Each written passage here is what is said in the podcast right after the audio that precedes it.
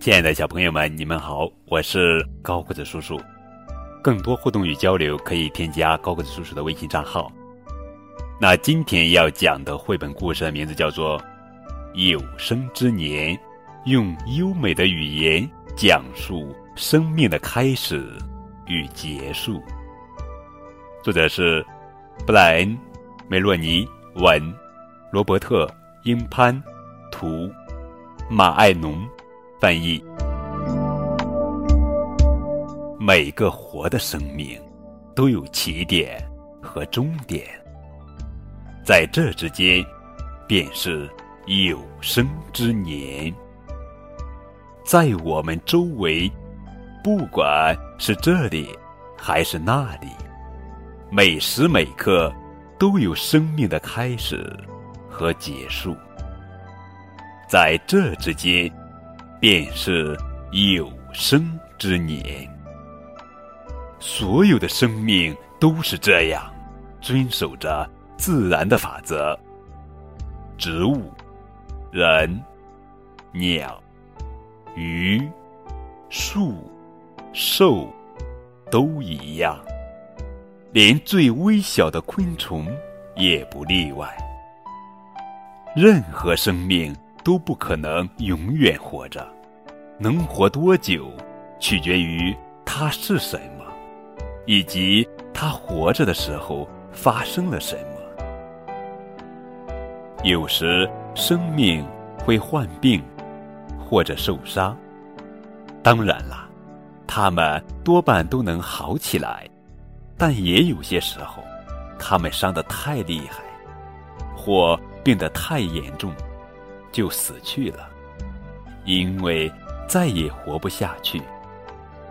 无论他们年轻还是年老，在有生之年的任何时候，这种事都会发生。也许令人忧伤，但这是万物的规律。所有活的生命都要遵从。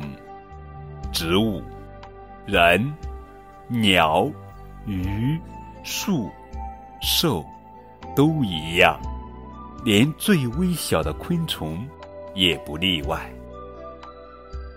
世界上有许多许多活的生命，每个生命都有自己的有生之年。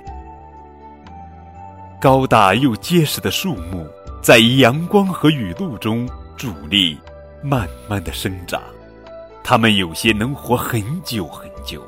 一百年甚至更长，那是他们的有生之年。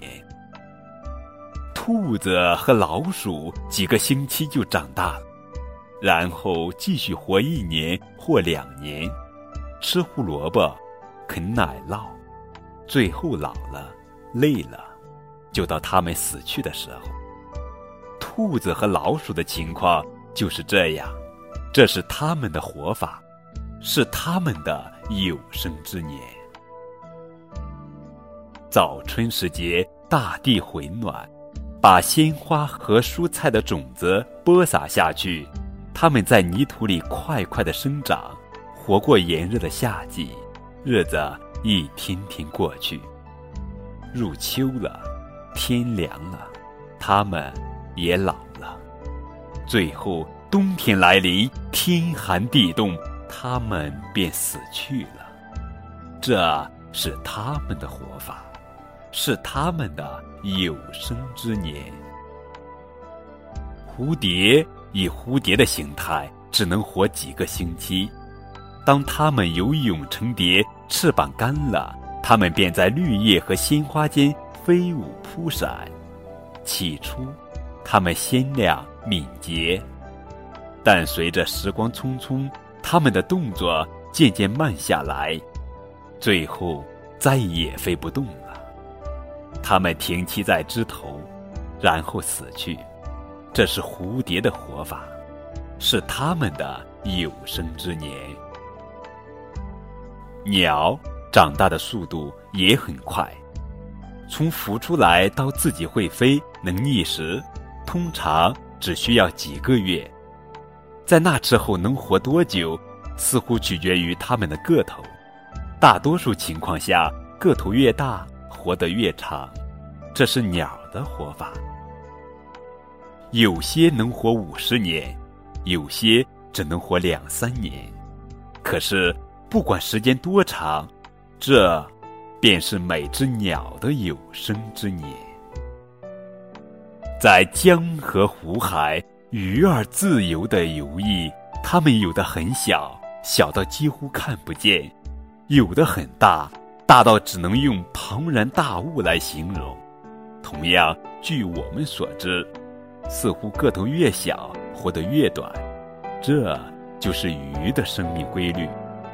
它们的生命可能只有一天，也可能长达八九十年，这就是鱼的活法，这就是他们的有生之年。